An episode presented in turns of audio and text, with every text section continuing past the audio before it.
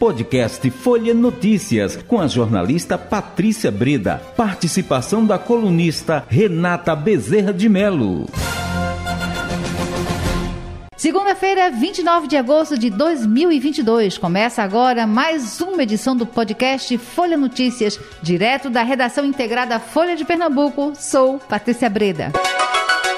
Agora começa o nosso bate-papo sobre política com ela, Renata Bezerra de Mello, que é colunista de política do jornal Folha de Pernambuco e que traz pra gente o que está acontecendo nesse momento aqui no Brasil, nas eleições, é, notícias locais, notícias nacionais, enfim.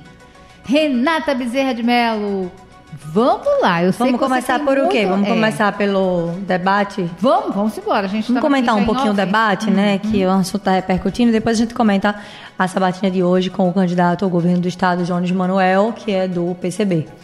É, a, a, o debate ontem, né, teve uma participação ali é, de destaque das mulheres, né, Simone Tebet e Soraya Tronic. Soraya Tronic reagiu ali quando o presidente Jair Bolsonaro, o presidente Bolsonaro e Lula abriram ali a conversa e Lula disse hum. até assim, tinha que ser ele a me fazer essa pergunta sobre corrupção, né? E Bolsonaro foi naquela linha da pergunta do Jornal Nacional, quanto é que tinha é, havido de corrupção no governo Lula, e ele respondeu, mas respondeu ali de uma forma não tão enfática, né? Então foi um pouco passou ali por cima, superficial. É, o meu governo combateu a corrupção, a gente teve esse instrumento, aquele, aquele citou aqueles instrumentos, mas não foi tão enfático. O presidente Jair Bolsonaro abusou dos dados ali para falar dos números. Lula disse que os números eram fake news, que ele usava fake news com números superlativos e ficou nisso. Ciro Gomes, por sua vez, né? É, Lula disse assim, soltou uma brincadeirinha. Espero que Ciro não vá para Paris, porque ele foi para Paris no segundo turno para não votar em Haddad, né?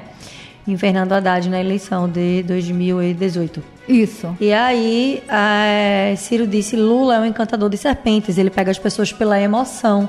Né? Enquanto Lula falava, ele disse: Não, mas eu tenho certeza que Ciro dessa vez não vai para Paris, querendo jogar a peste em Ciro de que ele se omitiu. Né? Exato. Então, Ciro volta e chama Lula de encantador de serpente, diz que ele vai ali na emoção, mas que Lula agia como se Bolsonaro tivesse caído de Marte. E que ele tinha certeza que Bolsonaro não caiu de Marte. Isso. Que Bolsonaro foi uma criação do PT, porque o PT deixou uma crise econômica muito grande, porque o PT deixou um rombo ali nas contas depois do governo Dilma, né? É, e Lula já reconheceu esses dias que Dilma errou com desoneração, com preço de combustível, enfim. A própria Dilma disse ele que reconhecesse isso, né? Então, de alguma forma, é um governo foi um governo do PT que reconhece ali os erros que tem e aí fica instável a se explicar. Em política, o senador Jarbas Vasconcelos sempre disse muito assim, em política, tudo que você tem que explicar não é bom, né? Então, o presidente Jair Bolsonaro também buscou uma coisa ali para se explicar, porque disse que foi para cima da, da jornalista Vera Magalhães. É, e por conta desse ataque aí, levantou a ira das duas mulheres que estavam presentes no debate, que foram Simone Tebet e Soraya Tronic, né? Então Tronic disse assim: lembra que a gente contou, Patrícia, aquela história aqui da tchutchuca do Centrão? Sim. Que o youtuber chamou o presidente ficou provocando ali na porta do palácio e ele acabou empurrando o cara no chão e o cara no chão ainda disse: Você é um tchutchuca do Centrão. E chamou ele de tchutchuca do Centrão.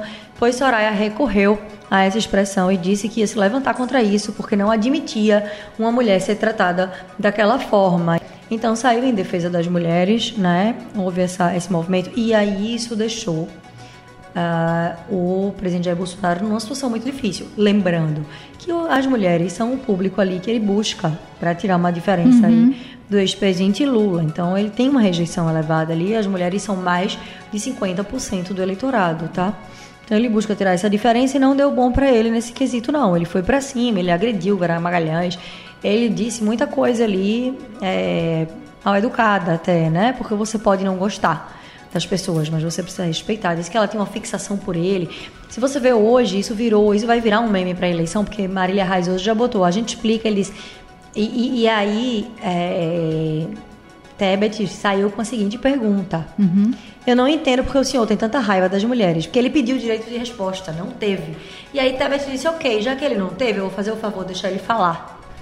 E aí, por que o senhor tem tanta raiva das mulheres? Marília uhum. Reis hoje já fez um tem um, um, um, Instagram de Marília Reis, tem também um Marília Reis debochada. Eu não sei se foi num ou no outro agora, mas estou na dúvida. Mas já botou, a gente explica porque é que o senhor tem raiva das mulheres.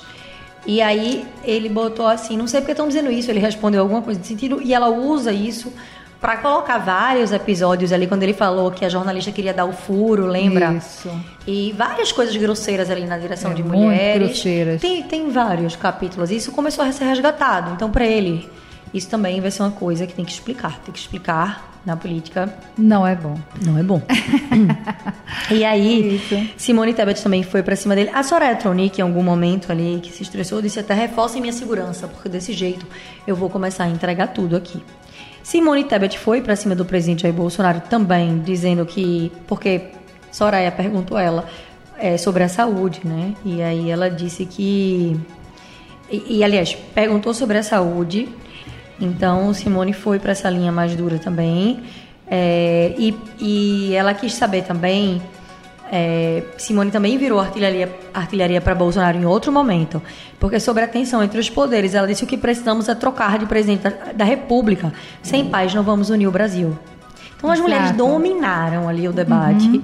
É, isso é importante porque Simone vinha apostando na televisão É. para ter essa diferença, porque ela tem uma candidatura ali que o MDB é um partido grande e tudo, mas ela é muito desconhecida ainda, então não pontua bem nas pesquisas, né? Tava em 2% da- nas últimas pesquisas.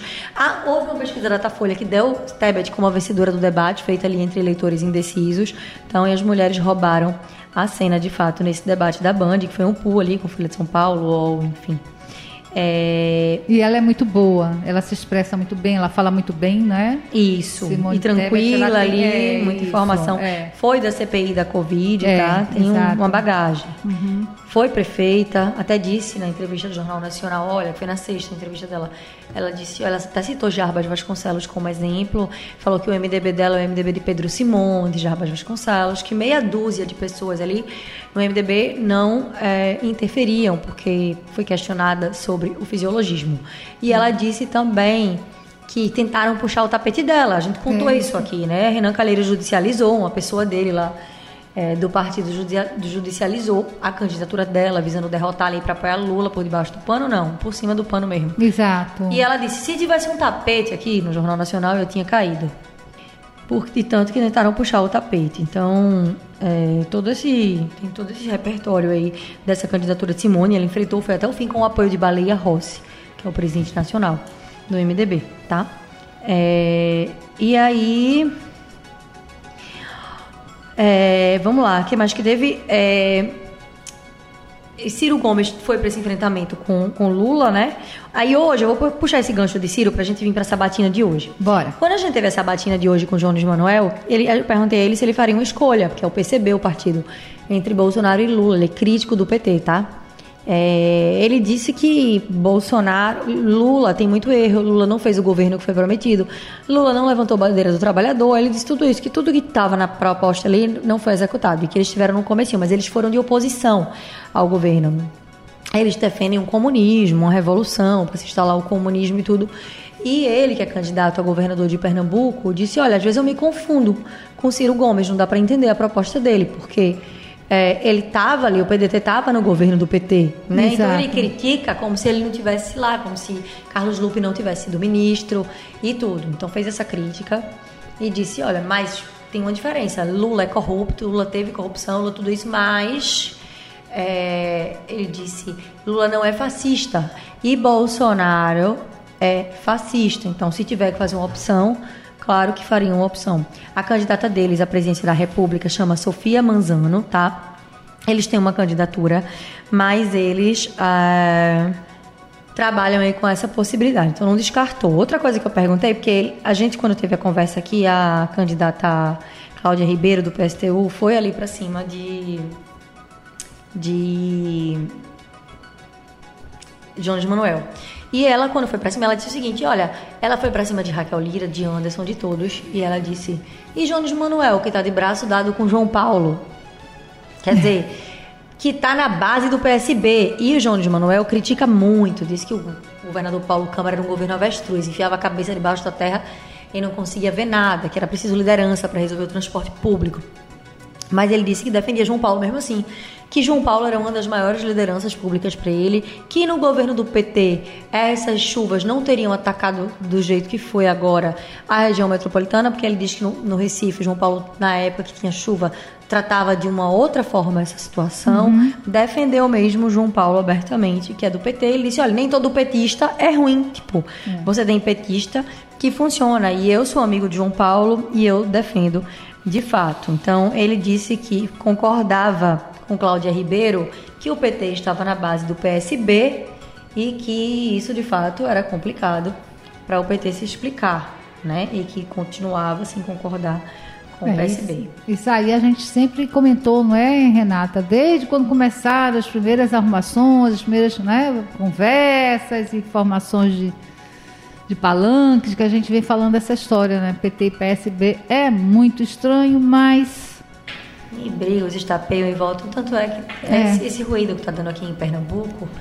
com a candidatura de Marília Reis, é um fruto disso, né? Não há uma, de fato, uma unidade ali é, do, do PT é, real com o PSB, assim.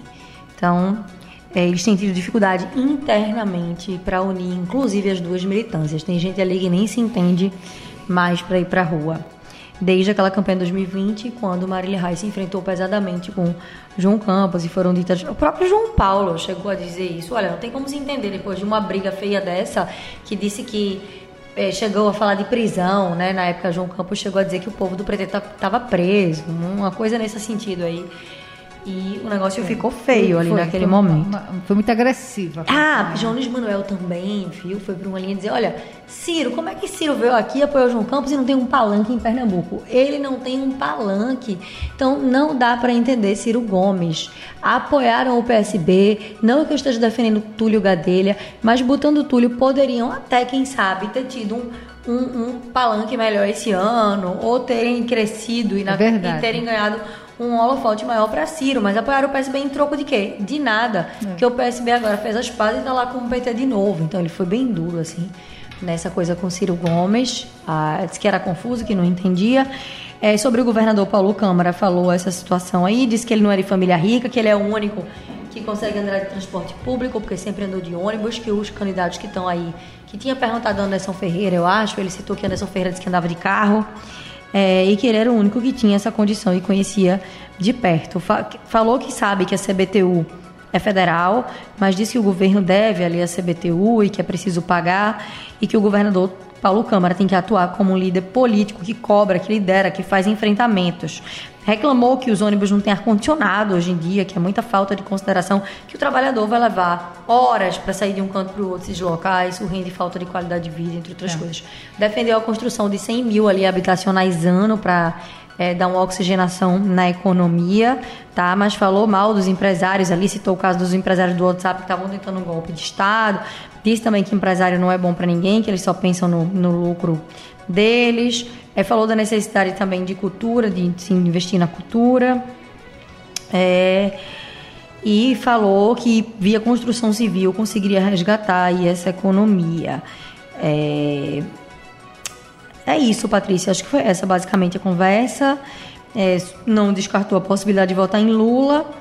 E, é, mas vocês podem escutar a entrevista na íntegra, que o candidato João Manuel tem muitas propostas ali, inclusive ele explica muito assim tudo, ele, ele faz uma fala bem densa assim das coisas que eles estão propondo. Então, ele é candidato do PCB, eles não têm candidato a senador, vão apoiar Eugênia Lima do PSOL, fizeram esse acordo e disse também admitiu quando o Jota perguntou que era possível que a esquerda tivesse se unido melhor para não sair tão fragmentada nessa eleição, né? Mas que não foi possível.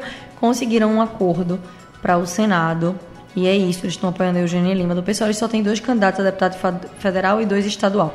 Eles estão meio que investindo o PCB num resgate aí da posição eleitoral deles, que ele disse que tinha deixado isso um pouco de lado. É isso.